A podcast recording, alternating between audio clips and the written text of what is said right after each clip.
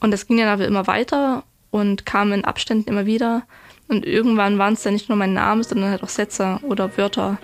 Am Anfang sowas wie, du bist doch verrückt, du bist doch hässlich. Oder später dann auch so, ritz dich, bring dich um, spring hier runter. Ist das für dich in dem Moment alles so real gewesen, wie jetzt diese Wasserflasche, die vor mir steht? Oder hat man schon das Gefühl, irgendwas stimmt Also ich hatte so nicht? eine, das nennt man glaube ich Wahnstimmung. Irgendwas ist im Busch, irgendwas ist anders. Der Moment, wenn die Stimmen kommen, wenn Demian da ist, ist das manchmal auch was Gutes? Habt ihr schöne Momente? Da hatte ich eine Freundin, also in der neuen Schule dann, und die hatte dann irgendwann ähm, dieselbe Stiftfarbe wie ich genommen. Und das war für mich das untrügliche Zeichen dafür, dass sie mich umbringen möchte. Betreutes Fühlen. Der Podcast mit Atze Schröder und Leon Windscheid.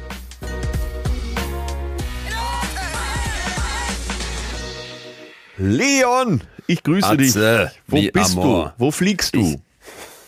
Ich sitze in Zürich im Volkshaus im Keller, habe mittelgutes Internet, hoffe, dass wir uns gut verstehen und habe meine letzte, meine letzte Show heute Abend vor der langen, langen Sommerpause. Muss sagen, es ist ein, es ist an allererster Stelle ein großes weinendes Auge, weil es ist doch Ja, bei mir macht vor mir allen Dingen. unfassbar viel Spaß. Ja, wieso denn bei dir? Weil ich es noch nicht gesehen habe und ich wirklich überlegt habe, heute in die Schweiz zu reisen. Das hast du mir geschrieben, ja. Ja, und Ja. Äh, dann. Ich warte, ich hoffe noch, dass du aus so einer Torte springst als Überraschungsgast. ja, aber es, es geht, das ist auch ein bisschen mein Wermutstropfen, es geht ja im Herbst weiter, nur ich muss sagen, jetzt das wochenlang, monatelang nicht zu machen und vor allem, ich habe schon wieder so viel, es, es, es entwickelt sich die ganze Zeit weiter. Ich habe immer neue Sachen, die dann wieder reinkommen und bis Herbst wird schon wieder so Ja, viel ich- Neues dabei sein, dass ich denke, uh, Ich wollte dich gerade darauf ansprechen. Es, für dich gibt es doch nichts Schlimmeres, als wenn jeder Tag gleich ist. Und dein Programm Jo. ändert sich ja wahrscheinlich von Jo. Tag zu Tag, von Abend zu Abend. Jo. Ach, Mann. Ich, aber hab, hier bin ich. Wo bist du? Wo, wo sitzt du? Auf welchem? ich sitze in Hamburg, halte die Stellung so. und äh, freue mich des Lebens. Und Ich zwar dachte jetzt, du bist irgendwie wieder am Mittelmeer unterwegs. sehr, sehr, sehr, sehr, sehr. Hab übrigens äh, letztens den ersten Rammstein-Gag auf der Bühne gemacht. Und wie, wie war's? Äh, ja, es kam doch einiges an Widerspruch, aber Ah ja. nicht von Ah, ja. irgendwelchen Frauen, sondern von irgendwelchen Rammstein-Fans. Gesagt, ne, Ich hatte gesprochen über Andrea Berg, du weißt, meine Lieblingsschlagersängerin, die Gefühle Ja. haben Schweigepflicht. Allein dieser Titel, die, dieser Titel ist so geil. ja, Ja. was ich wirklich fühle, das zeige ich nicht. Jetzt stell dir das mal mit Hardrock vor und dann die Gefühle haben Schweigepflicht. Was ich wirklich denke, das zeige ich nicht. Würde eins zu eins passen, ne? Oder äh, ich habe die, du hast mich tausendmal belogen, du hast mich tausendmal verletzt. Ich bin mit dir so hoch geflogen, doch der Himmel war besetzt. Und dann aber Klingt jetzt, es klingt jetzt eher nach Führerbunker. ja, aber das, weiß, äh, das klingt Rammstein ja auch immer nach Führerbunker. Ne? Und ich würde es wieder tun mit dir heute Nacht. Ähm, es ist so, und da, das musst du ja nur, ich musste ja gar nicht viel machen. Ich musste ja nur mit einem anderen Duktus und mit einer anderen Stimme sprechen. Und um Himmels Willen, da war ich wieder. Aber ist egal. Jetzt eine medizinische Frage. Die äh, betrifft so ein bisschen auch mich. Woran erkennt man, ob Rentner fit sind? wenn, wenn die zweite Kasse im Supermarkt aufgemacht wird. ja, ist das nicht ein schöner Ja, Gedanke? Das ist ein schöner Gedanke. Ich war heute tatsächlich mal wieder beim Edeka und musste feststellen, sobald die nächste Kasse aufgemacht wird, und im Edeka kommt ja meistens so eine ganz smarte Durchsage. Äh, bitte, liebe Kunden, bitte beachten Sie, wir machen, wir eröffnen eine weitere Kasse und dann bricht aber Unruhe aus. Und die, die am meisten Zeit haben, die sind dann militant. Dann läuft der Deutsche zu diesen ungeahnten athletischen Fähigkeiten auf. Ich habe immer, ich habe immer gedacht, mh, ich habe mal mit Sarah Schnittker gesprochen. Hoche der Woche. Es ist Zeit für einen kleinen Hoche der Ja, Woche. Den ja, wir ja, lange ja. nicht. Der passt hier schön rein und zwar zum Thema Geduld, weil viele Menschen Geduld völlig falsch verstehen und da gibt es super spannende Hirnscan-Experimente, wo man zeigen kann, dass wenn man Menschen mal bittet, sich sich selbst in der Zukunft vorzustellen, dass uns diese Person, die wir ja selber sind, in zehn Jahren sehr, sehr fremd ist.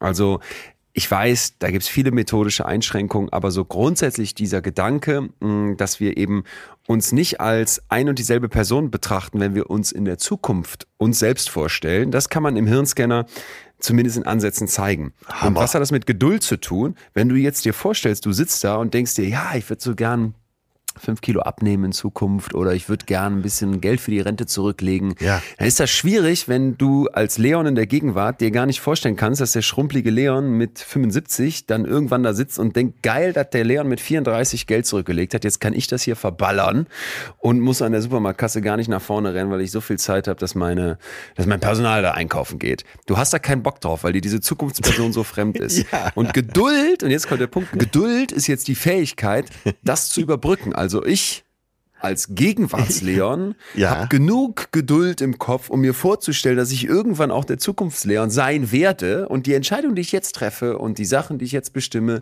die werden mich irgendwann einholen und dann bin ich eben da. So, und warum jetzt Supermarktkasse?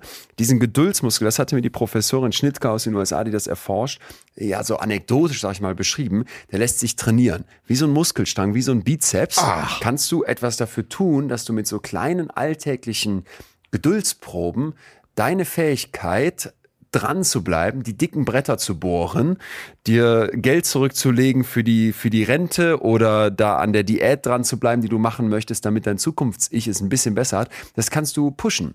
Und das fand ich so ein schön, Erstaunlich. ja, eine schöne Überlegung. Und das wäre dann eben an der Supermarktkasse nicht nach vorne zu rennen, wenn es heißt, wir öffnen Kasse 2 für Sie, Ja. sondern hinten stehen zu bleiben, an diese heutige Folge zu denken und deinem Kopf zu wissen, jetzt gerade trainiere ich Ja. Geduldsbizeps in meinem Kopf. Da bin ich an Woche der der Stelle. Woche. Da habe ich einen Da bist du. 56er Umfang. Beim, beim Geduldsbizeps, wirklich. Das, wirklich, das gucke ich mir in Ruhe an und so weit bin ich schon. So ein Grad der Genießt. Gelassenheit habe ich schon und Ja, genieße ja, einfach, ja. wenn Rentner sich da gegenseitig Geil. den Einkaufswagen in die Hacken hauen. Das ist einfach, das entschädigt einfach für alles. Dann, äh, okay, du hast gerade gesagt, äh, wenn man sich vorstellt, wie du in 20 Jahren oder in 30 Jahren äh, sein wirst, als 60-Jähriger, als Rentner vielleicht. Ähm, ich muss mir da ja nicht so viel vorstellen, weil das ist meine Realität. Werde dieses Jahr 58. Aber jetzt kommt mal Ja. eine schöne Frage, die kam mir gerade, als du das erzählt hast. Wenn du dein Freund wärst, du wärst mit Ja. Leon Winscheid befreundet, würdest du ihn mögen?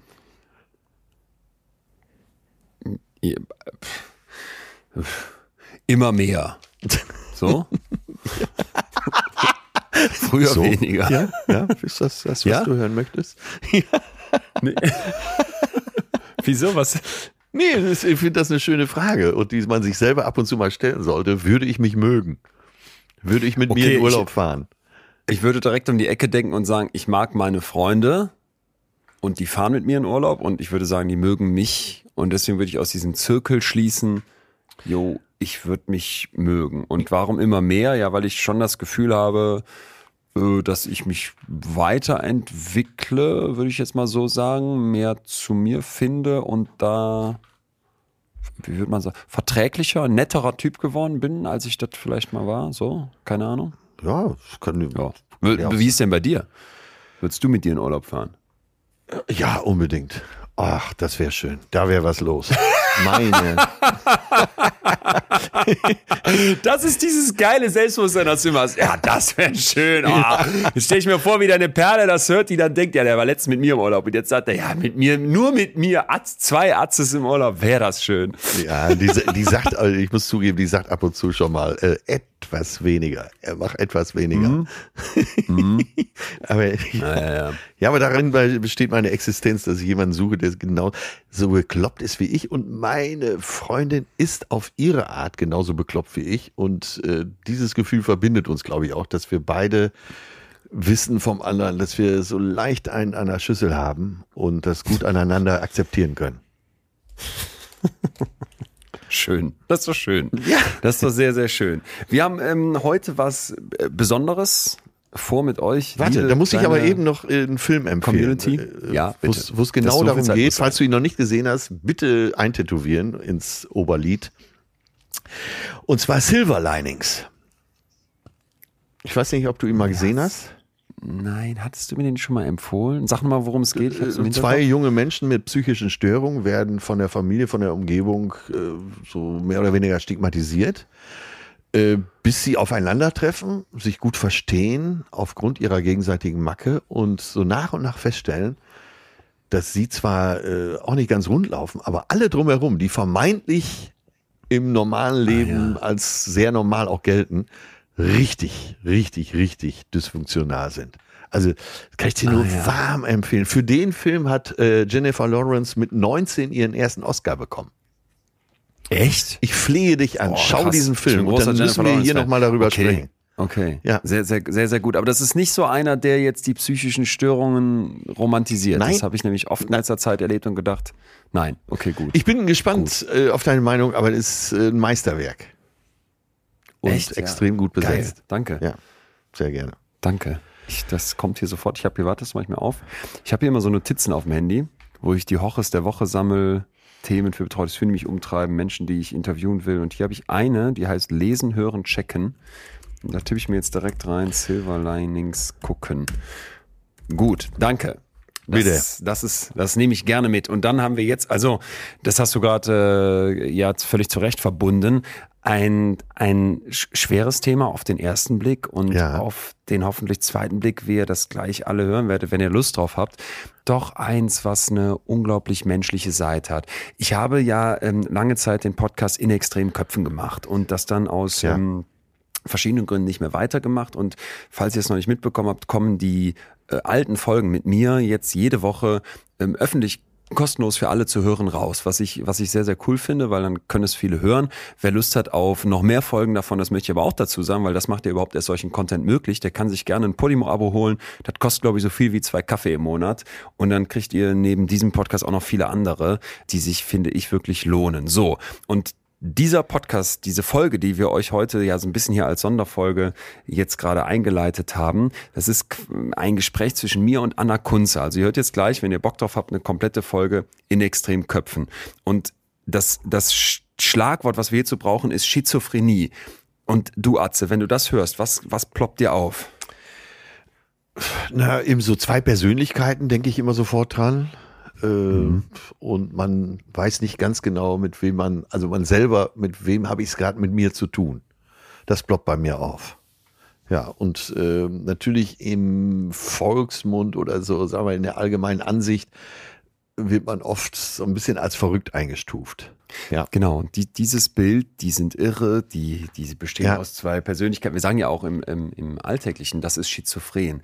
Das ist, ist nur ein, ein, ja, ich will jetzt nicht sagen, dass es ganz falsch ist, weil wir werden gleich ja jemanden kennenlernen, der, die, die das erlebt hat. Ja. Aber ich finde halt, das hat direkt sowas, dieses, dieses Wertende, die sind irre, die sind verrückt, dieses mit dem, die sind zwei Persönlichkeiten, das haben wir hoffentlich schon verstanden, das ist dann eher die dissoziative Identitätsstörung. Aber grundsätzlich, lasst euch mal drauf ein. Denn die Geschichte von Anna geht echt unter die Haut, aber sie nimmt einen unglaublich, finde ich, äh, eine menschliche Seite an. Und wenn man Ja. sich die Mühe macht, den Menschen mit psychischen Störungen mal zuzuhören und nicht einfach losgeht mit dem dicken Stempel, den man denen auf die Stirn haut und sagt, insane in the brain, ihr seid die Verrückten, wir sind die Normalen, sondern all diese Zwischentöne erkennt und auch diese Störungsbilder anfängt besser zu verstehen, ich glaube, dann wäre uns als Gesellschaft sehr geholfen. Und deswegen finde ich das so, so toll, wenn Menschen wie Anna sich die Mühe machen und natürlich auch den, den Mut zusammenbringen, ihre Geschichte zu erzählen.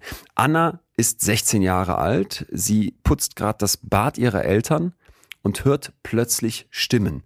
Das ist das erste Mal, dass die Stimmen hört. Und sie weiß zu diesem Zeitpunkt noch nicht, kurz mal vorstellen, du bist 16 Jahre alt und hörst plötzlich Stimmen in deinem Kopf und weißt nicht, dass du schizophren bist. Sie weiß jetzt noch nicht, dass diese fremden Stimmen ihr ganzes Leben verändern werden. Ja. Aber Anna hat mir das eben berichtet und das war eine der Folgen, die mit am meisten gehört wurde, die ganz viele Leute scheinbar berührt hat. Und ich dachte mir hier in unserer Community, die doch hoffentlich für diese psychischen Themen so sensibel Ja, ist, ja. wäre das vielleicht mal interessant, in so eine Folge reinzuhören. Also falls ihr Bock habt, die kommen jeden Donnerstag raus.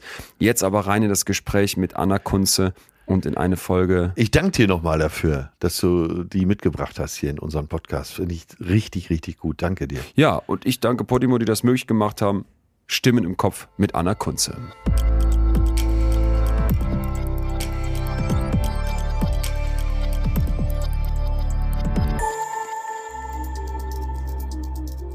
du lebst halt in diesem Albtraum und kannst da nicht so richtig raus. Und es ist unheimlich schwierig, gerade wenn ich alleine bin, damit umzugehen. Hallo und herzlich willkommen in Extremen Köpfen. Ich bin Psychologe Dr. Leon Winscheid und treffe in diesem Podcast Menschen, die Banken ausrauben, sich zu Tode hungern, anderen ins Gesicht schießen oder über Jahre hinweg in Gefangenschaft leben müssen. Jeder Mensch tickt anders. Normal sein, das gibt es nicht klar. Aber manche Menschen leben so weit weg von der Norm, dass es auf den ersten Blick unbegreiflich ist. Erst beim genaueren Hinsehen erkennt man dann, dass sich hier im Extremen der Psyche Antworten auf die eigenen Fragen des Lebens verstecken. Heute treffe ich Anna. Anna ist 23 Jahre alt und als sie vor sieben Jahren das Badezimmer ihrer Eltern putzt, hört sie plötzlich eine Stimme. Sie dreht sich erschrocken um, doch da ist niemand. Sie rennt durchs ganze Haus, doch auch hier findet sie keinen Menschen. Die Stimme ist nur in ihrem Kopf und die Stimme wird nie wieder weggehen. Seit fünf Jahren lebt Anna nun mit der Diagnose Schizophrenie. Es gibt verschiedene Ausprägungen oder verschiedene Symptome. Ähm, und ich würde es erklären, Halluzinationen sind so, wie wenn du einen Horrorfilm anschaust und Elemente aus dem Horrorfilm übertragen sich in dein Leben. Du träumst einen Albtraum, aus dem du leider nicht erwachen kannst. Und es ist so, als würde jemand hinter dir stehen, dir ins Ohr flüstern. Bei Wahnvorstellungen ist es so, als würdest du ein Buch lesen und dich nicht davon distanzieren können. Dass du zum Beispiel denkst, jemand ist hinter dir her, jemand verfolgt dich, jemand möchte dich im schlimmsten Fall ermorden. Jede Psychose ist anders, genauso wie die Menschen, die sie haben. Und bei mir war es halt leider immer negativ behaftet. Es ist halt schwierig auch zu erklären, weil viele haben auch noch Vorurteile. Also wenn jemand Schizophrenie hört, ach ja, das war hier Dr. Jekyll und Mr. Hyde und ähm, gespaltene Persönlichkeit, das habe ich schon gelesen es ist manchmal schwierig, genauso wie ähm, auch Fachleute immer noch nicht wissen, dass es neben körperlicher und geistiger Behinderung auch seelische Behinderung gibt. Und ich wurde schon oft gefragt, wie ich mit meiner geistigen Behinderung umgehe. Was natürlich für jemanden mit der Diagnose ein ziemlicher Schlag bedeuten kann, dass einem, das bringt einen manchmal richtig aus der Fassung, wenn man so viel Unverständnis auch seitens von Fachpersonal gesagt bekommt. Also ja, Jugendlichen ja schon fast äh, noch relativ jung sind, aber im Grunde genommen und versuchst ein Tabu zu brechen. Die Diagnose Schizophrenie, das ist keine leichte. Das was ist keine war leichte. bei dir los, als du gehört hast, das ist, was ich habe? Einerseits war ein extremes Unverständnis, weil ich dann dachte, ich kann mir das doch nicht alles ausgedacht haben. Das ist, es war so der erste Gedanke. Ähm, ich bin doch nicht krank oder ich, also ich bin vielleicht, habe vielleicht irgendwie eine Depression, aber sowas habe ich doch nicht. Und andererseits war es aber auch so ein bisschen, jetzt hatte das Kind einen Namen. Ich war seit 2011 oder 2012 bei einer Jugendtherapeutin und die hatte halt nicht erkannt, dass es psychotische Symptome sind, wodurch das halt sehr lange unbehandelt geblieben ist. Und als ich nach Dresden gezogen bin durch den Umzug, Studienbeginn und noch nicht so lange mit meinem Freund zusammen, es waren alles so Umbruchszeiten, wo einfach ähm, so viel los war, und diese unbehandelte Psychose dann quasi ihren Höhepunkt erreicht hatte. Genau. Und in den Schulklassen, das Projekt heißt Verrückter und. Und es ist so aufgebaut, dass ein Fachperson, also ein Sozialarbeiter oder ein Psychologe oder ein Student ähm, das Ganze leitet und ein Betroffener ist mit dabei. Und wir gestalten den Tag zusammen und die Schüler wissen nicht, dass der andere betroffen ist. Und am Ende danach, nach der Pause, ähm, kommt dann die Phase, wo der Betroffene von seiner Geschichte erzählt und es ist dann meistens so ein, die war doch ganz normal, die hat mit uns den Tag gestaltet, die kann doch nicht. Also das ist für die immer ein ziemlicher, eine ziemliche Überraschung. Das finde ich stark. Das heißt, es geht euch genau darum zu sagen, ich lerne dich erstmal kennen zusammen mit einem genau. Sozialarbeiter. Äh, ja, die denken, vielleicht ist es irgendwie ein Praktikant genau, oder du ein erzählst Student. was, oder, du bist genau. ganz normal dabei. Da merke ich, hey, Moment mal. Das sind ganz normale Menschen. Also, also manche Sachen sieht man einen schon an. Ich habe ja auch Narben ich gehe damit auch relativ offen um, aber dieses, aha, die hat wirklich eine Diagnose. Da ist dann auch danach, nach dieser seiner Lebensgeschichte, auch eine Fragerunde. Und das sind manchmal echt gute Fragen dabei. Also die Kids. Welche ähm, Frage hat dich da am meisten berührt? So? Also viele sagen auch immer, ja, es ist total stark, dass du das machst. Das ist natürlich auch ein schönes Gefühl. Wenn gerade 8., 9. Klasse, die haben eigentlich gerade andere Dinge im Kopf. Da geht es um Sex und Liebe und erstes Mal und 8., 9. Klasse ist ein schwieriges Alter, vor in der Pubertät. Das ist für die schon auch so ein Nachdenkthema nach dem Motto, hm, vielleicht könnte es meiner Familie auch vorkommen oder manche erzählen auch, ja, mein Vater hatte mal eine depressive Episode oder meine Freundin ritzt sich oder so. Und die krasseste Frage, was mich selber immer betrifft, wenn eine Frage nach halt meiner Schulzeit kommt, wegen dem Mobbing, wo ich dann immer sage, Leute, wenn ihr das merkt, es ist nicht cool und es wird nie cool sein und lieber einmal mehr zum Lehrer oder zum Vertrauenslehrer gegangen zu sein, anstatt eine Schülerin zu haben, die suizidal wird oder ähnliches. Also ich hoffe, dass sie gerade über Mobbing, was ja, ich sag mal, Schizophrenie ist für die wahrscheinlich ein Fremdwort. Oder es ist ein Thema, mit dem sie sich nicht auskennen. Aber Mobbing kennt jedes Kind mittlerweile, leider Gottes.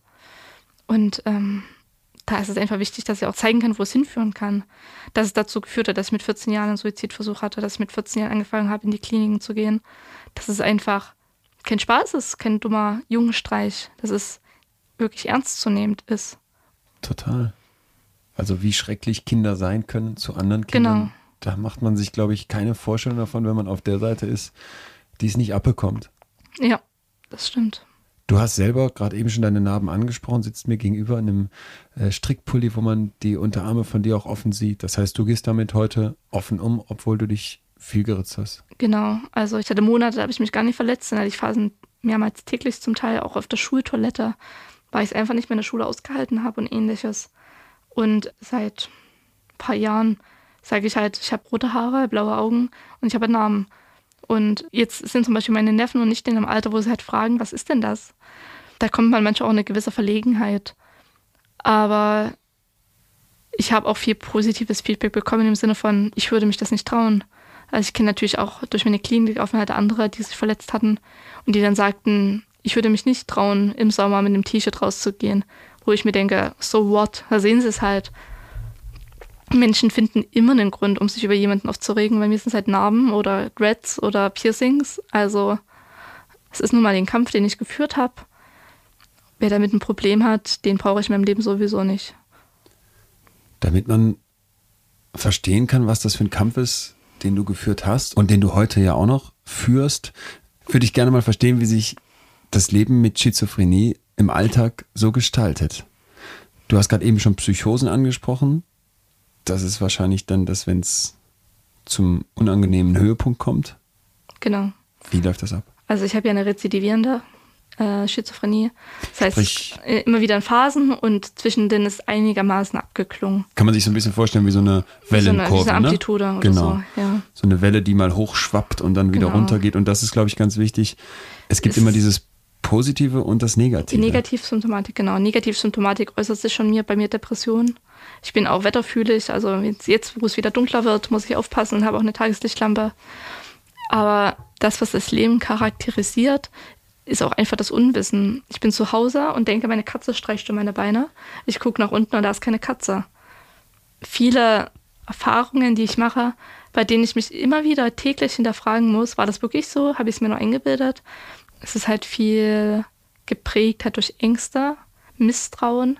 Da reicht es schon, dass ein Nachbar aus dem Fenster guckt und ich denke, ach du Scheiße, der denkt jetzt was Schlimmes über mich. Wie sehe ich denn aus? Und dann mache ich was falsch. Dann habe ich immer noch oder immer wieder mit Stimmen zu tun, wo ich mittlerweile an einem Punkt bin, wo ich besser damit umgehen kann als am Anfang. Am Anfang konnte ich das nicht einschätzen und hatte panische Angst.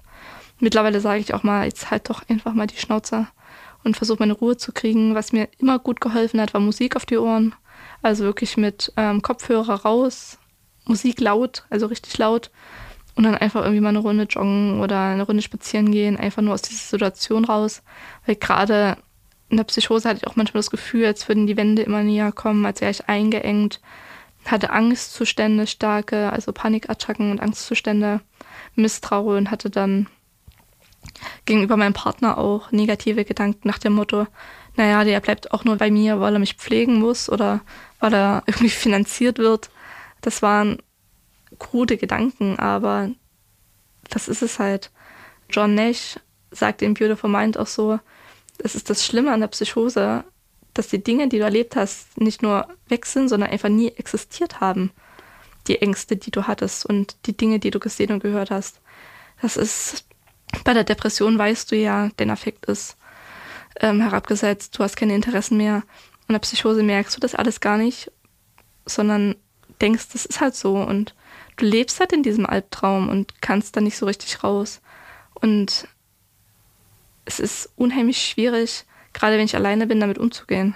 So ein Rückgespräch mit meinem Freund hilft schon oft, nachdem du, du hast es jetzt aber auch gehört, dass der Fernseher bei den Nachbarn lief, oder?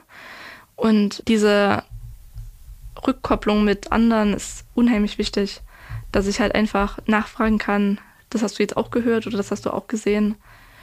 um dann einfach abzuschätzen, ob ich gerade wieder in einer schwierigen Phase bin oder ob der Nachbar wirklich einfach zu laut Musik gehört hat.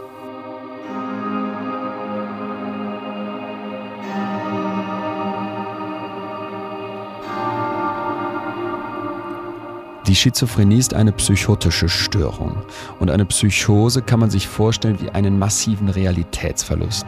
Rezidivierende Psychosen sind dann immer wiederkehrende Realitätsverluste. Und das ist auch, glaube ich, hier die Stelle, wo klar wird, wie schwer die Krankheit ist. Man muss sich mal klar machen, wie es sich anfühlen muss, wenn die eigene Realität eine ganz andere ist als die Realität der Welt drumherum. 500 bis 800.000 Menschen sind in Deutschland von der Krankheit betroffen. Anna leidet seit dem 16. Lebensjahr unter Schizophrenie, diagnostiziert wird sie aber erst mit 19. Und das ist die traurige Realität. Bis die Diagnose tatsächlich gestellt wird, vergehen im Schnitt fünf Jahre. Heute weiß sie die Stimmen in ihrem Kopf einzuordnen, aber auch das war ein langer Prozess. Als sie die Stimmen das erste Mal hört, weiß sie nicht, was los ist. Es war so, ich musste bei meinen Eltern immer das Bad putzen. Das war halt meine Aufgabe im Haushalt. Das habe ich irgendwie immer mittwochs nach der Schule gemacht und hing da gerade über der Badewanne und schrubbte die. Und da hörte ich meinen Namen rufen. Da dachte ich so, meine Mutter ist zeitiger von der Arbeit gekommen oder mein Vater kam gerade von der Arbeit. Und äh, meine Geschwister waren zu dem Zeitpunkt schon ausgezogen. Da war ich 16. Und dann dachte ich so, keine Ahnung, kann vorkommen. Und das ging dann aber immer weiter und kam in Abständen immer wieder. Und irgendwann waren es dann nicht nur mein Name, sondern halt auch Sätze oder Wörter. Am Anfang sowas wie du bist doch verrückt, du bist doch hässlich. Oder später dann auch so, ritz dich, bring dich um, spring hier runter. So Aufforderungen zum Teil. Und ich konnte mich nicht davon distanzieren, habe mich dann auch teilweise geschnitten nach der Aufforderung ähm, zu dem Suizidversuch. Es ist unter den Stimmen noch nicht gekommen, bis 2017. Und ähm, damals hatte ich dann in dem Internetforum, so einem Selbsthilfeforum, mal gefragt, was das sein könnte. Und hatte da verschiedenste Theorien vorgekriegt bekommen.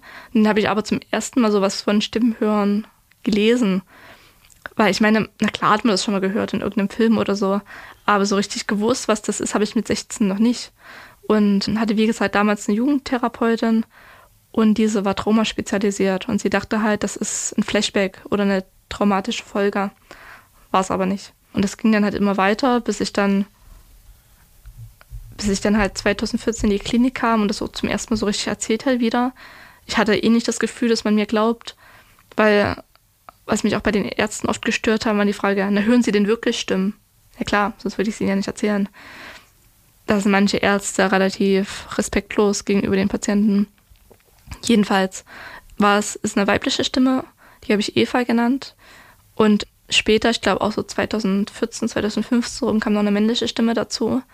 Diese hat teilweise auch die Stimme meines Partners imitiert, nach dem Motto, hilf mir, hilf mir, hilf mir, du musst jetzt kommen. Mein Freund war aber auf Arbeit. Das waren so Momente, wo ich dann Tränen aufgelöst durch die Wohnung gerast bin, weil ich nicht wusste, was los ist. Und habe dann unter verschiedenen Neuroleptika das Ganze besser in den Griff bekommen. Es ist immer noch nicht weg. Gerade in stressigen Phasen oder in schwierigen Phasen kommt es wieder. Oder auch manchmal so über den Tag. Anna, Anna, Anna, Anna. Du putzt wie jeden Mittwoch das Badezimmer bei deinen Eltern im Haus und plötzlich meldet sich eine Stimme. Und ruft nach meinem Namen. Und ruft nach deinem Namen. Was denkt man dann, wenn man merkt, da ruft jemand, ohne dass jemand da ist? Ich habe dann echt an meinem Verstand gezweifelt. Ich dachte echt, man hat es wie gesagt schon mal gehört gehabt, aber so richtig vorstellen konnte ich mir das gar nicht, dass es sowas gibt. Und als es dann halt schlimmer wurde, auch mit den Sätzen und so, ich habe es versucht wegzudrücken. Wie wenn du einen Ohrwurm hast, versuchst du den ja auch manchmal wegzudrücken, wenn es gerade Helene Fischer ist und du kein Helene Fischer-Fan bist, dann versuchst du den ja irgendwie loszuwerden. Und das habe ich über Jahre probiert und teilweise wurden sie dadurch aber wütender, als wenn ich jetzt versucht habe, das zu unterdrücken. Deswegen hat mir früher oder später dann die Musik oder das Musikhören ein bisschen Ruhe geschafft, weil ich dann auch wirklich ein bisschen sehr laut gemacht habe. Aber ähm, als ich dann auch zum ersten Mal von der Diagnose hörte, dachte ich schon so, ja, das haben vielleicht andere, die Leute aus dem Film, irgendwie Hannibal Lecter oder so, aber doch nicht ich. So verrückt bin ich doch nur auch nicht. Bei Depressionen bin ich immer mitgegangen, dachte ich mir, naja, ich habe halt Affektverflachung und Interessenlosigkeit und Schlafstörungen. Aber diese Akzeptanz war unheimlich schwierig anfangs. Gleich fühlen wir weiter, jetzt kurz Werbung. So, unser Werbepartner heute mal wieder Coro mit großem Vergnügen. Kennt ihr ja schon, wir als Ultras begeistert dabei. Ihr merkt schon am Beben in meiner Stimme. Die Coro Drogerie bringt uns eigentlich das, was wir auch wirklich wollen, oder? Yes, und nicht nur das, die achten wirklich darauf, dass das Ganze so nachhaltig wie möglich stattfindet. Ich habe zum Beispiel da das klingt jetzt komisch, extra natives Olivenöl. Ich weiß gar nicht, wofür das nativ steht, aber das Olivenöl von Koro schmeckt überragend. Und die Idee ist ja, dass die tatsächlich große Gebinde haben, aber auch kleine Portionen. Ich habe dann tatsächlich zwölfmal einen Liter bestellt. Da habe ich das einmal sicher da und wir sind ja auch eine WG und dieses Olivenöl ist so geil, das kannst du auf dem Brot machen und mit so ein bisschen Salz drauf, schmeckt schon Hammer. Kannst es natürlich auch zum Kochen verwenden. Äh, einfach, einfach für mich das Beste, dass du so ein größeres Gebinde kriegst und das alles, wie immer bei Koro natürlich, mit dem Hintergrund, dass möglichst wenig Abfall entsteht. So, Ihr kriegt noch was von uns, wenn ihr bei Coro bestellt. Richtig. Also corodrogerie.de, ganz einfach. Und wenn ihr bestellt, gibt es einen Rabatt von 5%. Und zwar müsst ihr dort den Code FÜHLEN eingeben. Ist genauso einfach, wie es sich jetzt anhört. Also geht auf corodrogerie.de und ihr werdet schon bald die köstlichsten Sachen in eurem Schrank finden. Ich habe übrigens letztens mal gehört, dass die Betreutes Fühlen Community, die machen ja nicht nur bei uns Podcast-Werbung, aber dass wir hier die meisten Koro-Bestellungen abschießen. Also, ihr scheint ist- Fans hier zu ist sein auch wie die wir. größte Begeisterung. Ja. Danke, Koro. Das war die Werbung. Die Depressionsdiagnose ist deine erste. Die erste war Störung des Sozialverhaltens mit depressiver Symptomatik. So, und damit startest du als Jugendliche, 14-Jährige, wenn man so genau. will, ins Leben, wo andere genau diese Erfahrungen machen, dass vielleicht die ersten Partys kommen, dass man sich verliebt, dass Mhm. man rausgeht, dass man zu dem Menschen wird, der man vielleicht irgendwann mal ist, wo man sich festigt. Ja. Da bist du schon in einer depressiven Also angefangen hat es Phase ja mit mindestens. 13. Ja. Also ähm, wo ich 13 war, ist meine Großmutter gestorben, zu der ich ein sehr enges Verhältnis hatte. Und dann kam das wirklich sehr starke Mobbing hinzu. Ich wurde auch schon in der Grundschule geärgert. Aber es war so Hänseleien. Warum? Äh, guck dir mal die an mit den hässlichen Haaren oder mit der hässlichen Nase und die hat schiefe Zähne. Was Kinder halt so sagen. Es war, hat mich schon getroffen, aber ich bin damit zurechtgekommen. Und dann in der weiterführenden Schule im Gymnasium ging es dann halt auch so weit, dass es halt über Cybermobbing ging. Mit SchülerVZ hieß das damals, mit irgendwelchen blöden Nachrichten und geheimen Gruppen, die gegen mich gegründet wurden, mit der Aufforderung, sieh das ruhig lustig bis zum nächsten Halbjahr, denn danach sorgen wir, dass du nie mehr lachst. Und das waren ziemlich harte Worte für mich damals, wurde dann auch quasi äh, mir gesagt, na, bring dich doch am besten um. Das haben dir Mitschüler Haben geschrieben. mir Mitschüler gesagt und auch geschrieben. Also übers Internet ist es natürlich unheimlich leicht, jemanden zu mobben, weil man dem peu à peu gegenüber sitzen muss. Ne? So, so man muss ihm nicht in die Augen gucken. Man muss ihm nicht in die Augen gucken, sondern kann Ja. schreiben und Bilder bearbeiten mit Titeln wie hässlicher Fotze. Das ist einfach, das kann jedes kleine Kind. Jedenfalls ähm, ging es halt so weit, bis mir halt auch Aufforderungen zum Suizid gegeben wurden. Also wir hatten äh, hohes Schulgebäude und in der dritten Etage hatten wir Mathe und da war halt so eine, dass du in die Aula gucken konntest. Oder in den, in den Flur eher gesagt. Mit Aufforderungen, dann spring doch am besten runter. Und ähm, dann bin ich ja in die Klinik gekommen mit 14 und habe dann Gott sei Dank die Schule gewechselt. Und an der neuen Schule hatten wir Gespräche mit dem mit meinem Psychologen aus der Klinik und der Schulleitung und die hatten halt dafür gesorgt, dass die Klasse Bescheid weiß, warum die ein halbes Jahr nicht in der Schule war, die komische Verrückte. Aber ich wurde dort total gut angenommen, habe Freunde gefunden und dort ging es mir eigentlich auch ganz gut. Also ich hatte, natürlich haben sie geredet, ja, guck mal, die hat, die hat irgendwelche Ritznarben oder guck mal, die ist irgendwie traurig oder traut sich im Unterricht nichts zu sagen. Ich war natürlich total verängstigt durch diese Erfahrung der anderen Klasse. Ich habe mich nie getraut, mich zu melden oder im Unterricht was zu sagen, obwohl ich nicht blöd bin. Aber es war halt einfach, war schon eine traumatische Erfahrung, würde ich sagen, letztendlich. Man bricht irgendwann oder Ja, schon. ja. Also ich hatte ja dann mit 14, bevor ich in die Klinik kam, auch einen Suizidversuch mit Medikamenten. Das waren aber frei verkäuflicher, da heißt, ich hatte nur tierisch Bauchschmerzen und das war's. Gott sei Dank. Aber du wolltest nicht mehr leben. Aber ich wollte nicht mehr leben, weil ich gedacht habe, ähm, wenn ich jetzt die Schule wechsle, dann gebe ich denen ja noch Anlass dafür, dass sie sagen können, sie haben mich gebrochen. Aber es hätte nicht anders gegangen. Du sitzt heute vor mir und lebst zum Glück. Genau. Was hat dir da geholfen, nach dem Suizidversuch überhaupt erstmal weiterzukommen? Die Klinik. Also die Klinik ist schon ein geschützter Rahmen, wo man, wenn es einem richtig scheiße geht, immer zu den Schwestern kann. Dann hat ein Arzt ja immer Dienst. Ähm, habe dann auch zum ersten Mal Antidepressiva bekommen, was mir aus dem Tief schon geholfen hat.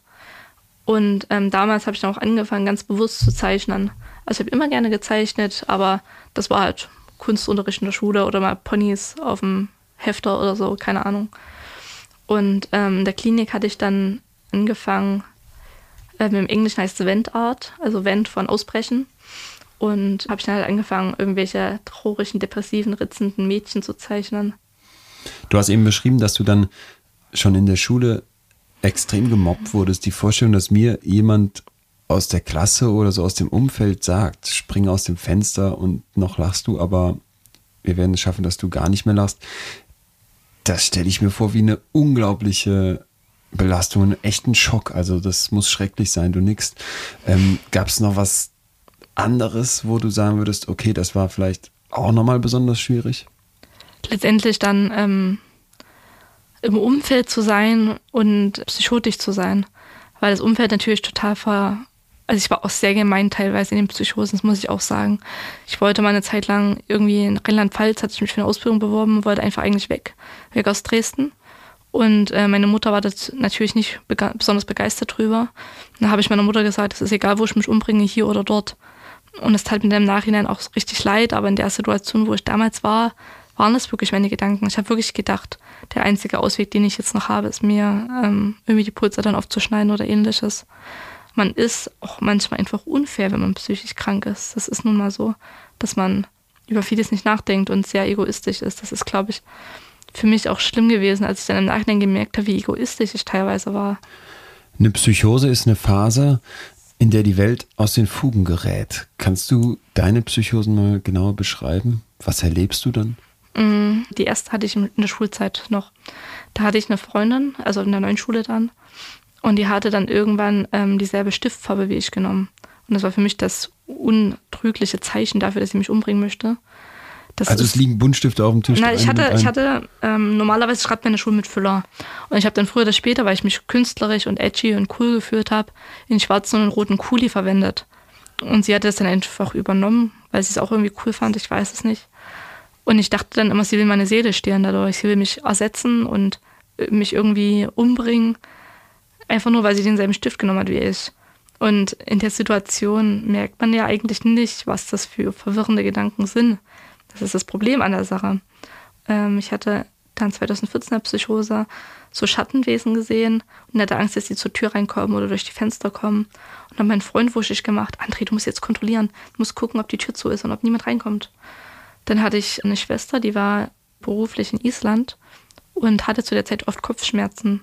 Und das war mein, meine Idee, dass sie von Island aus eine Strahlung auf mich ausgerichtet hat, die mich zum Selbstmord treiben soll. Ist das für dich in dem Moment alles so real gewesen, wie jetzt diese Wasserflasche, die vor mir steht? Oder hat man schon das Gefühl, irgendwas stimmt Also ich hatte so eine, das nennt man glaube ich Wahnstimmung.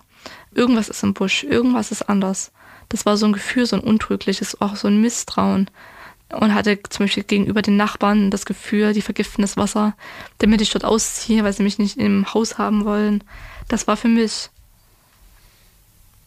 schon wie so ein festsitzender Gedanke, wie so ein kleiner Virus, der sich durchs Gehirn bahnt und alles irgendwie mitzieht. Dann ist, dass die Fußmatte nicht ordentlich da liegt, das Zeichen und dass das Wasser nach Chlor schmeckt, das war der Beweis. Und mein Freund hatte zu der Zeit eine Ausbildung als Chemielaborant gemacht und den hatte ich halt gebeten, das Wasser mitzunehmen. Und das Wasser war natürlich nicht zu finden, das war ganz normales Leitungswasser. Und da dachte ich dann auch so, naja, der hat es bestimmt mit den Nachbarn abgesprochen und woanders die Probe genommen, damit er ein untrügliches Präparat hat. Und im Nachhinein weiß ich ja, dass das nicht real war, aber auch das erstmal zu kapieren. Also wenn ich die Treppe runterstürze und mir das Bein breche, weiß ich, dass ich krank bin. Wenn ich aber in einem Wahn stecke und das Nummernschild des Autos mein Geburtsdatum minus zwei entspricht, das ist dann nochmal eine komplett andere Geschichte. Das ist, das war auch in der Klinik immer schwer, darüber zu reden, weil man hat ja ein amnestisches Gespräch und so. Und wurde dann halt so gefragt, na, sind Sie sich denn sicher? Na klar, sonst hätte ich es Ihnen ja nicht gesagt.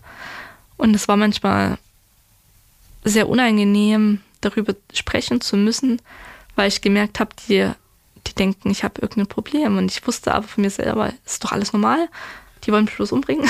Nach dem Motto, das war ganz, ganz schwierig. Und es ist auch immer wieder schwierig, ähm, sich von so Gedanken distanzieren zu können. Mir reicht auch manchmal schon eine Dokumentation aus, dass ich wieder in so eine Wahngedanken komme. Also ich hatte jetzt diesen Sommer eine leichte, ein leichtes Tief, also keine ausgeprägte Psychose, aber ich hatte eine Doku über die Stasi gesehen und hatte dann Angst, dass meine beste Freundin, mit der schreibe ich immer so hin und her auf WhatsApp und Sprachnachrichten, dass sie das halt weiterleitet. Und dann war ich ein bisschen gemein zu ihr und wollte nicht mehr so richtig mit ihr reden und habe das dann aber in der Therapie halt gesagt und konnten dann zum Glück das Ruder noch rumreißen, bevor ich da richtig reingerutscht wäre. Also es war nur eine ganz leichte Episode, ohne Klinik auch, aber dafür mit erhöhten Medikamenten. Und es ist es ist jedes Mal einfach schwierig, dann zu merken, dass es nicht wahr war. Das ist, ist ein ziemlicher Schlag ins Gesicht.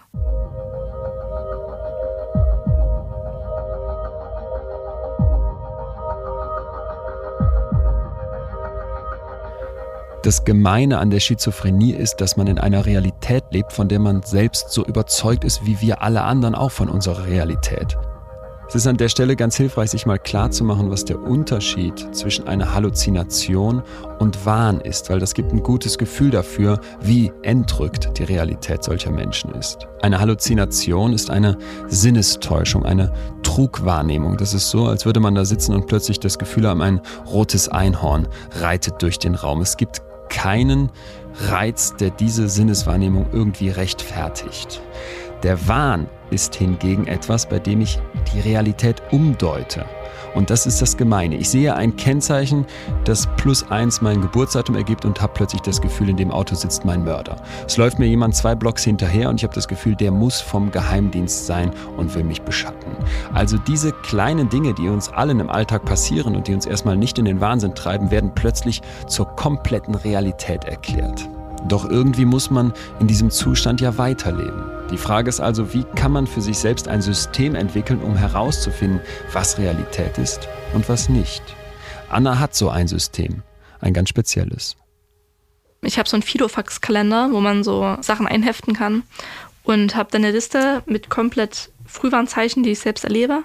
Zum Beispiel Schlaflosigkeit, Albträume, Misstrauen, Kopfschmerzen, also alles so Symptome, die vor der Psychose sich also Psychose ist ja so ein bisschen wie so eine, wie gesagt, eine Amplitude. Manchmal schlägt sie leicht aus. Wenn sie unbehandelt ist, schlägt sie immer stärker aus. Und bei den Frühwarnzeichen äh, weiß ich halt, aha, ich merke, die und die Symptome treffen wieder zu, ich muss aufpassen. Hab dann abgemacht, wenn die und die Symptome zutreffen, gehe ich zur Ärztin, lass Medikamente gegebenenfalls erhöhen oder lass mir Beruhigungsmittel geben. Bei dem und den Symptomen muss ich mich aber sofort in Notaufnahme melden. Nach Was dem Motto, das? Starke Suizidgedanken, halt auch durch die Stimmen. Wenn ich dann richtig krass wieder im Stimmhören bin und mir dann sagen, ich soll mich umbringen, das sollte man eigentlich nicht lange fackeln, sage ich mal. Die Stimmen, die du dann zum ersten Mal gehört hast, du hast eine Stimme zum ersten Mal gehört, Eva, als du das Badezimmer geputzt hast, vor Jahren bei deinen Eltern, die ist nie wieder weggegangen, die ist heute noch da. Genau. Aber es gibt Phasen, da ist es wirklich bedeutend besser. Da kommt es vielleicht zwei, dreimal in der Woche vor oder so. Und das ist, wenn bei mir irgendein Umbruch ist, letztes Jahr war es ein Umzug, dann bin ich ehrenamtlich ja viel aktiv und wenn es da Umbrüche gibt, da weiß ich schon, oh, meine Vulnerabilität ist gerade ein bisschen am Abkratzen, da muss ich aufpassen. Also Abi Vulnerabilität, vielleicht müssen wir das noch mal kurz, ja. bevor wir darauf eingehen. Vulnerabilitätsstressmodell heißt, jeder hat bestimmte Verletzlichkeiten, das ist die Vulnerabilität, das ist genau. das Verletzbare, das ist was ganz Normales, genau. äh, aber je nachdem, wie verletzlich man ist und dann ist es entscheidend, wie viel Stress oben drauf kommt, weil irgendwas im Leben schief läuft. Das ist ja diese, dieses Beispiel losgehen. mit dem Fass. Manche haben ein Regenfass, das ist, hat nur zwei Liter drin, manche haben ein Regenfass mit 20 Litern. Und diejenigen, die ja das 20 Liter Fass haben, neigen viel eher dann psychotisch oder krank zu werden, wenn jetzt Stress noch hinzukommt, als diejenigen, die halt einfach noch einen Puffer haben. Da haben sie halt zwei Liter und da regnet es noch zehn Liter drauf, sind sie bei zwölf Litern. Da kommen die ganz gut zurecht. In guten Zeiten hast du gerade eben gesagt, hörst du die Stimmen zwei, dreimal die Woche. Ja. Kannst du mir mal so eine richtig schlechte Phase beschreiben? Mit den Negativsymptomatiken kraftlos im Bett liegen, sich nicht mal einen Kaffee zu machen, schaffen. Dann wie das, also ich hatte auch teilweise taktile Halluzinationen, die habe ich aber erst seit kurzem. Da hatte ich ähm, so das Gefühl, als wäre entweder würde es regnen oder irgendwelche Tiere sind unter meiner Haut. Und das war ein richtig widerliches Gefühl, wo ich auch kurz davor war, irgendwie meine Haut aufzukratzen, weil ich Angst hatte, dass irgendwelche Käfer drunter sind. Genau, die Depression kickt voll rein. Dann Stimmen schlecht den ganzen Tag. Wie so eine Radiosendung oder eine Schallplatte, die einen Sprung hat. Anna, Anna, du bist scheiße, geh sterben. Also, das so sagt eine, die Eva dann zu dir. Genau, das ist halt wie so eine Schallplatte, die einen Sprung hat. Was hat die für eine Stimme? Eine weibliche, definitiv. Ich würde sie so auf 30 bis 40 schätzen, aber es ist auch, glaube ich, habe ich mir zum Teil ein bisschen auch ausgedacht, wie, sie, wie ich sie mir vorstelle. Wie stellst du sie dir vor? Sehr schön, also eine ganz bildschöne Frau, aber so eine richtige manipulative Ziege. also ich weiß, ich habe sie halt auch schon gezeichnet und so. Und Demian war der Mann. Der war halt so Richtung schon wie mein Freund. Das war das Verwirrende halt auch. Dass ich dann wirklich dachte, mein Freund ruft mich um Hilfe und dann lag er am Bett und hat geschlafen oder war auf Arbeit. Das war schon teilweise richtig abgefuckt. Eva und Demian, das sind Charaktere von Hermann Hesse, ne? Genau. Was ist Demian für einer? Ähm, eigentlich so ein bisschen Tagträumer. Ich weiß nicht, warum ich genau die Namen genommen habe, weil gerade Eva in dem, in dem Buch von Hermann Hesse ist eigentlich eine positiv behaftete Figur. Also jetzt nicht irgendwie der, der Böse oder die Böse. Aber ich fand die Namen schön und irgendwie war es für mich passend. Demian an sich in dem Buch ist halt ein junger Mann, der auch seinen Weg sucht und irgendwie fand ich das ganz passend auch auf mich übertragen. Magst du beide trotzdem so ein bisschen? Also ich habe schon oft gesagt, ich wünschte, sie wären nicht da, aber irgendwie so einen gewissen Teil von meinem Leben sind sie ja trotzdem wie so dieser, wie so ein unliebsamer Onkel oder so. Ich weiß nicht, wie ich mich dann fühlen würde, wenn sie auf einmal schwupps weg wären. Ich weiß es nicht, ob ich sie dann vermissen würde oder ob ich sagen würde, ich bin froh darüber. Es ist einfach eine schwierige Beziehung zwischen uns. Vielleicht wäre ich dann wirklich so nach dem Motto, jetzt zeichnet mich nichts mehr aus. Also es hatte ich oftmals den Gedanke, wer bin ich eigentlich noch hinter der Krankheit? Wenn ich jetzt irgendwo bin, dann bin ich oft die Kranke oder die, die Schizophrene. Wer bin ich denn eigentlich, wenn die Krankheit nicht mehr da wäre? Das ist eigentlich eine, ein ziemlich blöder Gedanke. Aber ich denke, das kennen viele, die schon eine längere Zeit krank sind. Dass viele einen Stempel aufgedrückt kriegen, der nur einen kleinen Teil ihres Seins beschreibt. Und ich versuche schon sozusagen, also ich habe ja keine abgeschlossene Ausbildung, kein abgeschlossenes Studium. Und ähm, hatte erst neulich die Situation beim Arzt, bei einem, beim Zahnarzt, wo man den Beruf aufschreiben sollte. Und da saß ich da und dachte so, was soll ich da jetzt hinschreiben? Ich habe da einfach hingeschrieben, ich bin Künstlerin, was zum Teil auch stimmt. Aber ich würde einfach nicht hinschreiben, arbeitsunfähig oder kann ich arbeiten oder so. Das war mir so unangenehm. Letztendlich interessiert das die Schwestern wahrscheinlich einen Scheißdreck, was ich da hinschreibe, die Krankenschwestern in der Arztpraxis. Aber für mich war das so eine Situation, wo ich dann wirklich gestutzt habe, weil, keine Ahnung, es war richtig, richtig seltsam. Und ähm, ist auch immer wieder, wenn ich jetzt mit Gleichaltrigen in Kontakt komme, die gerade studieren oder ihren Bachelor schreiben. Ich bin ja jetzt äh, fünf Jahre aus der Schule fast. Die haben jetzt alle ihren Master oder ihr Staatsexamen, ein Lehramt. Und bei mir ist da gerade momentan einfach nichts los auf dieser Ebene. Und es ist unheimlich frustrierend. Ich hätte ein gutes Abi und ich bin nicht gerade auf den Kopf gefallen, aber gerade durch den Stress, Stressvulnerabilitätsmodell, schaffe ich einfach keine 40-Stunden-Woche oder kein Vollzeitstudium. Und das ist für mich eines der schlimmsten Dinge, dass ich nichts vorweisen kann. Was rät dir denn dein Umfeld? Was, rät, was raten dir die Profis, mit denen du zusammenarbeitest? Äh, Medikamente und starke Psychotherapie. Aber ich habe, wie gesagt, eine tolle Therapeutin, eine tolle Ärztin.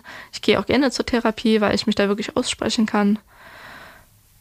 Und ähm, was geraten wird, halt engmaschische Betreuung.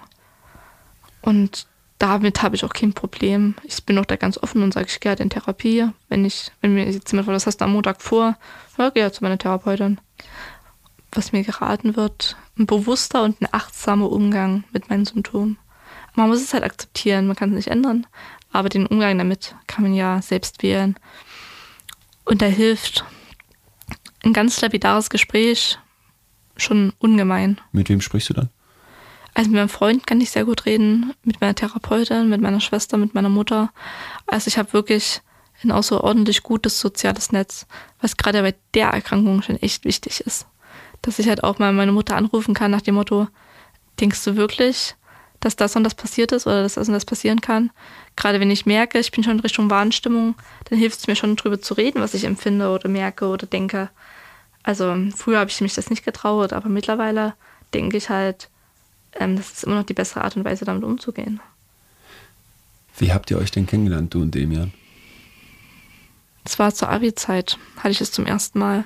Da hatte ich auch einen ganz fiesen Ohrwurm in der Mathe-Abi-Prüfung für Nirvana Rape Me. Das war der unpassendste Ohrwurm, den ich je in meinem ganzen Leben hatte. Und später kam dann halt dieses Kommentieren hinzu und wo ich dann umgezogen bin nach Dresden nach meinem Abi, war das in diesem Hilferuf zum ersten Mal, glaube ich. Und das war, das war schon richtig abgefuckt. Das war echt nicht schön. Erinnerst du dich an den Tag dann so richtig? Ich erinnere mich eher an das, wo ich Eva zum ersten Mal getroffen habe. Das weiß ich noch wie heute. Das habe ich auch erst später so realisiert, weil ich dachte schon, es war schon immer ein bisschen komisch. Ich war so als Kind altklug und seltsam. Also ich hatte auch zum Beispiel die Macke, dass ich eine Zeit lang alles wiederholen musste, so ein bisschen zwanghaft. Und irgendwann dachte ich so, naja, vielleicht ist das so, wie halt Ohrwurm. Und irgendwann habe ich das dann aber gelesen im Internet oder wie gesagt in so einem Selbsthilfeforum mal. Und dann dachte ich so, das haben andere gar nicht. also es ist mir dann später, glaube ich, erst aufgefallen, dass es nicht häufig ist, sage ich mal, unter normalen, also Anführungsstriche normalen Menschen. Bei dem war es, glaube ich, nicht so ein krasser Effekt, weil ich ja schon das Stimmenhören gewöhnt war, schon über ein paar Jahre. Eva war schon länger da. Genau. Und Demian 16 kam dann also so zwei, drei dazu. Jahre, genau. Also Demian ist auch nicht so häufig da wie Eva. Wie oft kommt der vorbei? Also in schlechten Zeiten schon täglich. Aber da ist Eva halt penetranter. Und manchmal, das habe ich Stimmengewirr genannt, ist es so, als hätte man hier vom Fernseher oder so das Rauschen auf dem Ohr. Wie jetzt wären es schon Stimmen, aber mehrere überlappend. Wie so, so ein Stimmgewirr halt. Das ähm, hatte ich zum Beispiel auch während der Abi-Zeit ganz stark. Das gilt als Halluzination, aber halt nicht so direkt Stimme hören. Also ich verstehe es nicht, was da gesagt wird. Ist aber auch sehr unangenehm, weil es auch sehr penetrant teilweise ist. Mir fällt es auch oft schwer, in schlechten Phasen Gesprächen zu folgen. Einfach, wenn du die ganze Zeit zugelabert wirst. Und dann sollst du dich noch darauf konzentrieren, was jetzt der Arzt, der dir gegenüber sitzt, auch sagt. Das ist unheimlich anstrengend. Das ist, glaube ich, mir das Schwierigste, dass man das normale Leben, was ja trotzdem weiterläuft, irgendwie nach gebacken kriegen muss, während man die ganze Zeit quasi O-Ton im Kopf hat. Oder hinter einem stehend. Also ich empfinde das immer so, als würde jemand so hinter mir stehen, hinter meinem Ohr. Und das ist unheimlich anstrengend, weil man, man kann sich nicht drauf konzentrieren. Ich hatte dann auch Zeiten, da konnte ich nicht mehr lesen. Ich habe dann angefangen, Kinderbücher zu lesen, äh, mit einfachen Sätzen und einfacher Handlung. Weil der Rest zu schwer war. Weil es zu kompliziert war. Es war zu, also die Konzentration war so dermaßen weg. Also ich habe ja gerne gelesen, Hesse und Tolstoi und keine Ja. Ahnung. Und dann habe ich halt angefangen mit so Kindergeschichten und äh, später dann Harry Potter, wo es mir ein bisschen besser ging. Aber das war teilweise echt nicht möglich und das war für mich ziemlich hart, weil ich habe schon immer gern gelesen, auch als Kind. Und das war ziemlich unangenehm. Oder halt auch in den Therapiestunden, wenn man aktiv am Problem arbeitet und man gesagt bekommt, ja, die Therapeutin, die will dich eh nur ausnutzen und, und du bist scheiße und du kriegst es eh nicht hin, du bist doch verrückt, weil du Stimmen hörst. Und das war teilweise unheimlich belastend, wenn das halt alles parallel kommt. Dazu noch das Misstrauen, dazu noch die Ängste und Panikattacken und da ist man dann so heillos überfordert mit allem. Wenn der Demian jetzt an einem Tag vorbeikommt, kommt er zu einer bestimmten Uhrzeit oder kann der jederzeit einfach durch die Tür spazieren? Jederzeit. Ich hatte es auch so, dass ich teilweise diesen Übergang zwischen Schlafen und Wachsein, dass ich da unheimlich mit dieser Vermischung aus Traum und Halluzination zu tun habe. Und deswegen hatte ich eine Zeit lang auch Schlafmedikamente genommen und so, weil einfach dieser Übergang so krass war, dass ich dann in der Zeit, wo ich einschlafen wollte, so krass Stimmen gehört habe, dass ich nicht zur Ruhe gekommen bin. Das war auch echt belastend. Bist du überrascht, wenn er kommt? Also ist das jedes Mal so ein neuer kleiner Schock oder denkt man dann, Ja, ach, da ist schon. er? Also gerade jetzt in Phasen, wo es mir relativ gut geht, wo es nicht so häufig ist, denke ich dann immer so, nicht jetzt schon wieder, bitte nicht jetzt wieder. Das ist manchmal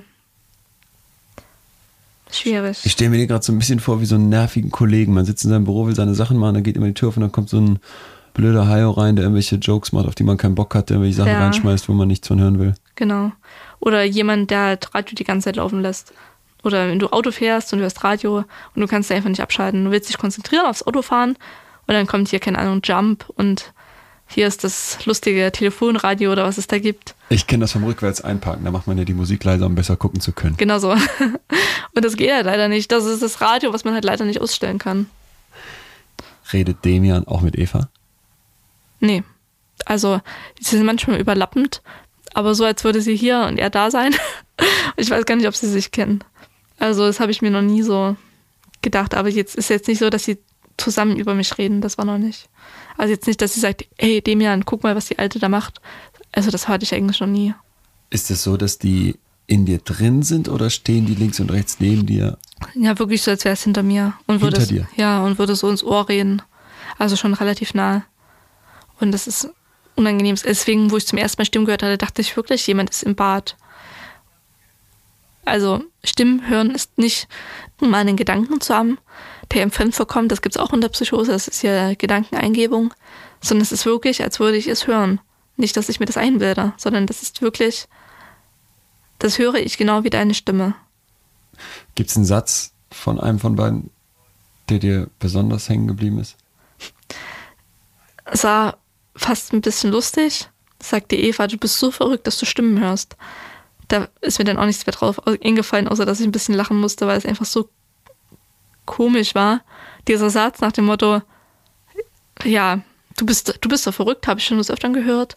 Oder du bist doch total bekloppt. Und dann du bist so verrückt, dass du sogar Stimmen hörst. Ich muss fast auch lachen. Also die Stimme sagt dir, du bist so verrückt, dass du Stimmen hörst. Genau. Und du musst das Ganze hören.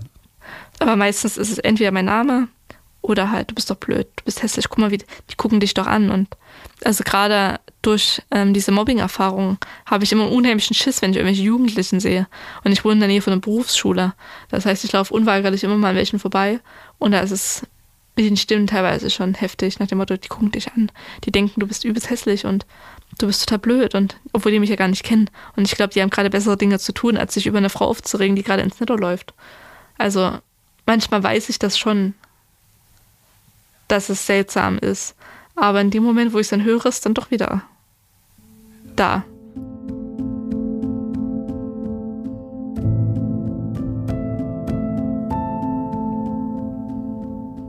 Anna wird in der Schule fertig gemacht, aufs Übelste gemobbt. Da gibt es Leute, die ihr sagen, dass sie aus dem Fenster springen soll. Irgendwann wird sie schwer depressiv, muss in Kliniken und Behandlungen, das Ganze immer wieder und zu guter Letzt kommt die Diagnose Schizophrenie quasi obendrauf. Ich habe unglaublich Respekt vor Anna, weil ich das Gefühl habe, dass sie mit einer Ritterrüstung durchs Leben geht. All diese Unwegsamkeiten, die auf sie einprasseln, die können sie nicht brechen. Sie hat eine Widerstandskraft, die sehr, sehr stark ist. Und ich glaube, das kann nur gelingen, wenn man sich bei all den Schwierigkeiten, bei all dem Leid immer etwas bewahrt, das man an sich mag. Meine Kreativität mag ich und ich bin eigentlich auch ein ehrlicher Mensch. Also wenn ich jemanden nicht mag, sage ich es ihm lieber, anstatt jetzt irgendwie so hinterfotzig zu sein. Das ist was, was ich überhaupt nicht mag. Wenn ich jemanden nicht leiden kann, muss ich mit jemandem nicht meine Zeit verschwenden. Und wie gesagt, meine Kreativität. Also ich mache viel Kreatives und es macht mir Spaß. Das ist auch manchmal so ein bisschen Lichtblick. Wenn du dann zu hören bekommst, ah, dein Bild ist cool, so ich, kann ich es kaufen. Das ist natürlich das größte Lob, was man kriegen kann. Dass jemand sich das wirklich in die Wohnung hängt und nicht einfach nur, nee, die zeichnet vor sich hin. Wie es ja bei mir viele Jahre war. Sondern es ist einfach ein ziemlich geiles Gefühl, wenn du so gewertschätzt wird, dass jemand wirklich sagt, ich hänge mir deinen Scheiß in die Wohnung. Oder halt auch einfach Leute, die mir ihre Geschichte selber erzählen.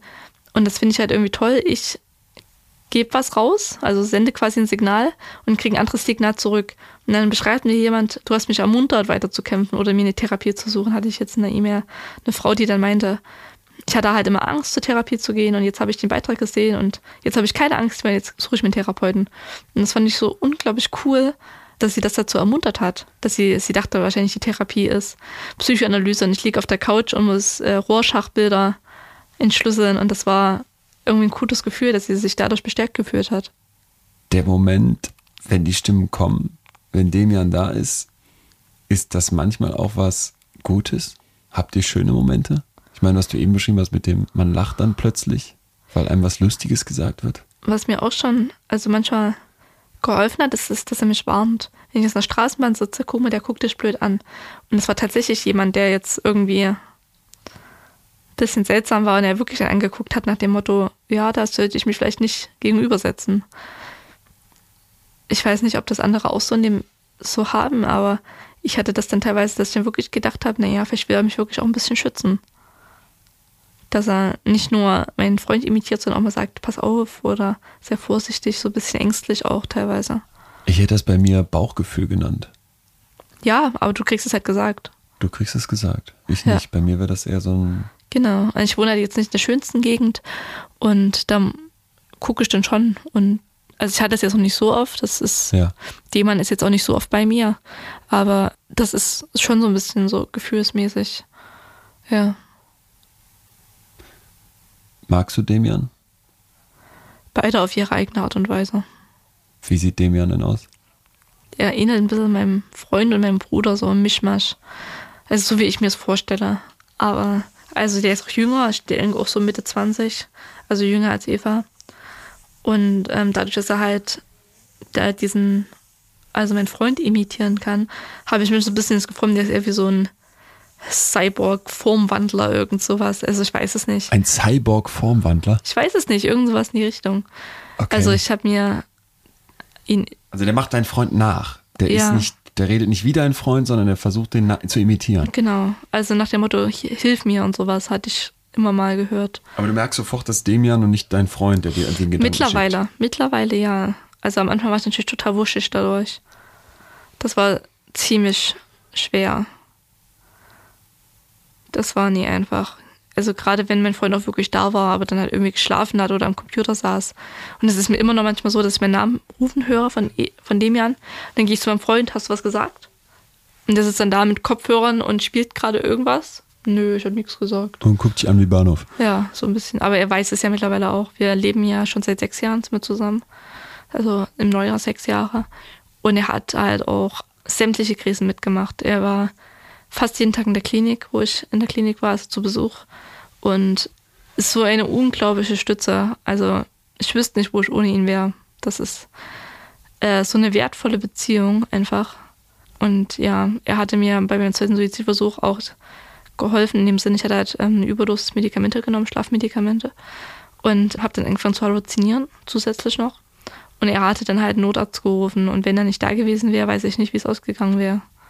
Was ist das für ein Moment, wenn man aus dem Suizidversuch heraus Das mit dem. Notarzt von seinem Freund gerettet wird? Ne, Ich war somnolent, also sehr schläfrig und bin dann halt wach geworden und hatte wie so einen, so einen dumpfen Albtraumgefühl. Also man kann sich nicht an den Albtraum erinnern, aber man hat das Gefühl, man hat einen Albtraum.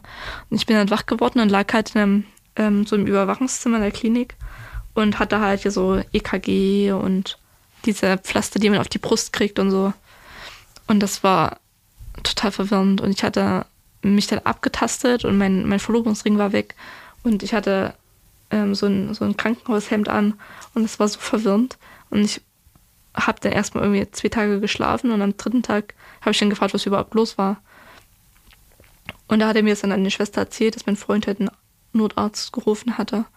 Aber das war auch erstmal ein ziemlicher, ziemlicher Brummer, das so zu, zu kapieren. Ich kann mich auch selber nicht mehr daran erinnern, wie ich die Überdosis genommen habe. Also ich weiß dann nur noch, dass ich wach geworden bin und dann halt mein Freund halt die Medikamentenblister gesehen hatte. Kam dein Freund dich dann besuchen? Immer. Immer wenn ich in der Klinik war und es irgendwie möglich war. Du wirst dann also nach drei Tagen irgendwann wach und weißt jetzt gleich in ein paar Stunden oder wann auch immer kommt mein Freund. Ja. Und ich habe vorher versucht, mir das Leben zu nehmen. Über was redet man dann? Wie geht's der Katze? Also meine Katze ist mir unheimlich wichtig. Und manchmal muss man einfach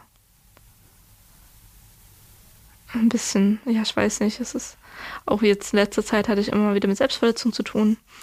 Und ähm, ich habe es halt einfach in seinem Blick gesehen, dass er halt unheimlich traurig war. Also manchmal kam es ein bisschen vor, als wäre er sauer.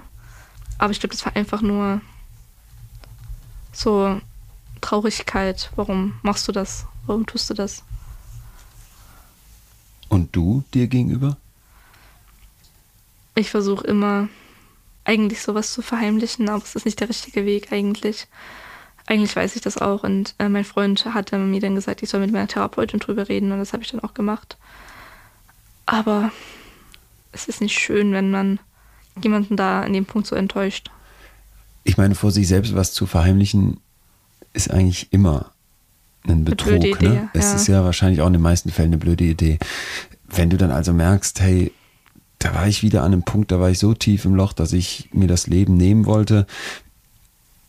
Was sind das für Gefühle danach, wenn man merkt, es hat nicht geklappt, ich habe es nicht durchgezogen, ich wurde gerettet im Endeffekt. Ist Mhm. man froh oder? Ich habe mich dann selbst enttäuscht? entlassen lassen, weil ich dachte, ich habe es im Griff. Ja. Es ist ambivalent, sage ich mal. Also einerseits war ich schon froh, dass ich noch lebe.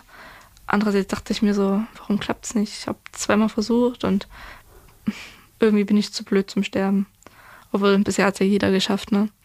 Lebend kommen wir hier nicht raus. Genau. Aber so ein Mix aus Schuld und ähm, ja, ich hatte, Freude. halt, ich hatte schon, also ich fand es auch schuldmäßig gegenüber meinem Freund, weil er hatte natürlich auch unheimlich Schiss und wusste überhaupt nicht, wie er damit umgehen soll auch. Und es tat mir wirklich leid. Also, hm. Genau wie den Spruch gegenüber meiner Mutter, mit dem, ob ich mich hier umbringe oder dort. Das war so ein ähnliches Gefühl, dass man sich einfach, man war, man war auch zum gewissen Punkt unfair. Weil Selbstmord ist immer egoistisch, meiner Meinung nach. Und ich hätte ihn halt hinterlassen mit, keine Ahnung, damals 23, 24 Jahren. Und war eigentlich keine schöne Situation. Es war richtig unangenehm. Könnte dir das wieder passieren? Ja. Also ich hatte in letzter Zeit auch wieder vermehrt damit zu tun, an Gedanken. Aber ich sage immer, ich bin absprachefähig, heißt im Sprich von Ärzten, dass ich mich melde, wenn was ist. Das heißt, du hast jemanden mit der Therapeutin, mit der Psychiaterin an der Seite, wo du weißt, Meine, meine Therapeutin sagt immer, die meisten Ärzte haben halt Angst, das Thema anzusprechen. Nach dem Motto, wir bringen die Patienten erst auf die Idee. Aber davon hält sie zum Beispiel gar nichts und sagt, lieber drüber reden, weil das schafft eine Distanz. Wenn es einmal ausgesprochen ist, ist es halt ausgesprochen. Und man kann darüber reden mit ihr und das finde ich auch sehr hilfreich, dass sie das auch ernst nimmt. Aber nicht im Sinne von, oh Gott, da müssen wir jetzt sofort eine Einweisung schreiben. Sondern, na, probieren wir das, dann treffen wir uns halt öfter und dann nimmst du halt erstmal die Medikamente, also die, die Brühungsmedikamente und dann wird das schon und ja, das ist schon hilfreich. bei deinem Projekt Präventionsarbeit zusammen mit Schülern, da bringst du den Jugendlichen, den zum Teil ja fast noch Kids bei, was eigentlich Psychohygiene ist. Kann man das ein bisschen so nennen? Ja, auf jeden Fall. Wie halte ich meinen Kopf sauber? Genau. Was Achtsamkeit, das wichtige Botschaft? Wort. Achtsamkeit. Achtsamkeit, ja. Jeder hat Scheißphasen, gerade in der Pubertät. Also wer da sagt, er hätte keine Scheißphase gehabt, der lügt. Und wir haben halt auch dieses Modul halt, wo es halt um diesen ähm, Skill-Koffer geht oder Koffer des Wohlfühlkoffer nennt sich das, glaube ich, wo halt einfach über Skills, also Möglichkeiten zur Vermeidung von Krisen oder dysfunktionellen Verhaltens gearbeitet wird, sowas wie ein schöner Film oder eine irgendwie Brausbad, wo man sich jetzt in die Wanne schmeißt oder einfach nur ähm, Handy und man ruft seine beste Freundin an, dass sowas halt einfach mal besprochen wird, weil es müsste für sowas, ich glaube, das gibt es auch in den Niederlanden oder so, so ein Schulfach geben, einfach nur, damit man so kleine Tipps und Trips lernt, weil Erste Hilfe hat man ja auch. Warum sollte man keine Psycho-Erste Hilfe anbieten? Also verpflichtend. Ich meine jetzt nicht vom Führerschein, aber so generell mal einen Kurs in den Ferien oder nach den Ferien oder vor den Ferien, wo man einfach mal darüber redet. Es wird sich ja total lohnen, das mit einzubauen. Auf jeden Fall. Schaden es tut's sich auf keinen anguckt. Fall. Ja. Was man bei der ersten Hilfe lernt, ich weiß eigentlich nichts mehr. Stabile Seitenlage würde ich wahrscheinlich nur noch falsch hinkriegen. Wiederbelebung auch sehr unsicher.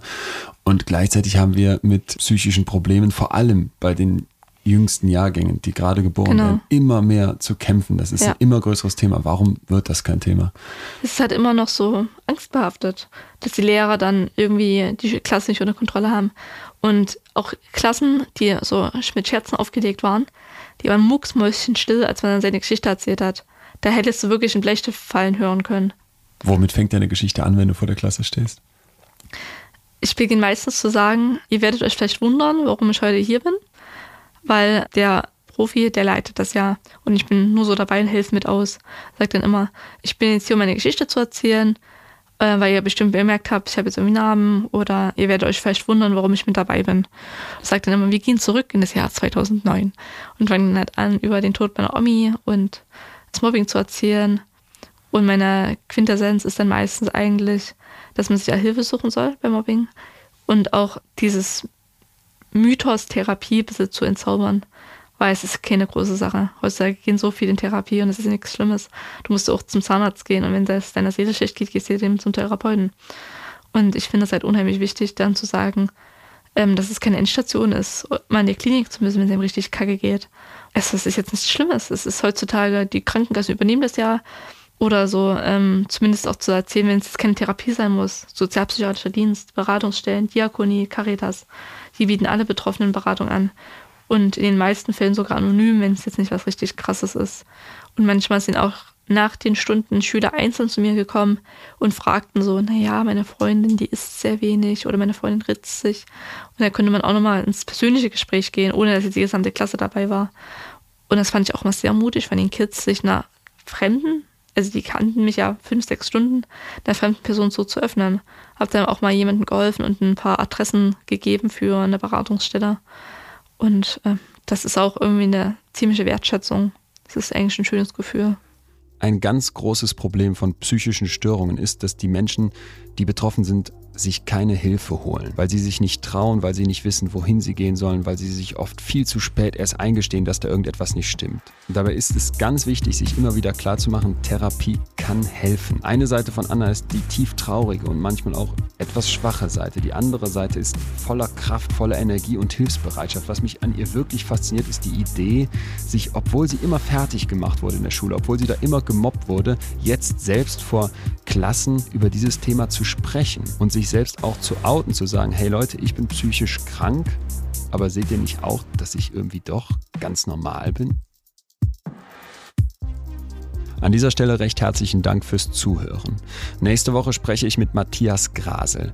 Der Mann kämpft als Strafverteidiger im größten deutschen Nachkriegsprozess für die Rechte von Beate Zschäpe. Als Mitglied des nationalsozialistischen Untergrunds wird Beate Zschäpe in den Medien oft als die Inkarnation des Bösen bezeichnet. Was den Mann umtreibt, das Mandat damals angenommen zu haben und wie er heute über Beate Zschäpe denkt, darüber spricht Matthias Grasel nächste Woche zum ersten Mal öffentlich ausführlich. Hier mit mir in Extremköpfen. Ja, ihr Lieben, noch schnell ein, zwei Gedanken zum Schluss. Ich hoffe, dass euch dieses Gespräch was mitgegeben hat, dass euch das Thema vielleicht einerseits fasziniert und dieser Fall, hätte ich fast gesagt, diese Geschichte von Anna euch euch mitgenommen hat und gleichzeitig aber auch gemerkt habt, okay, es gibt nicht nur Wege, mit psychischen Problemen umzugehen, sondern es macht echt Sinn, da genauer hinzugucken. So oder so würde mich freuen, wenn ihr Bock bekommen habt auf In Extremen Köpfen, falls ihr das nicht eh schon kanntet. Jede Woche Donnerstag, überall da, wo es Podcasts gibt, kostenlos zu hören. Und wer direkt Lust hat auf noch mehr Folgen und vor allem weitere Podcasts, Podimo-Abo holen, lohnt sich absolut. In diesem Sinne, jetzt sind wir aber raus. Tschüss, ihr Lieben. Das war Betreutes Fühlen. Der Podcast mit Atze Schröder und Leon Winscheid. Jetzt abonnieren auf Spotify, Deezer, iTunes und überall, wo es Podcasts gibt.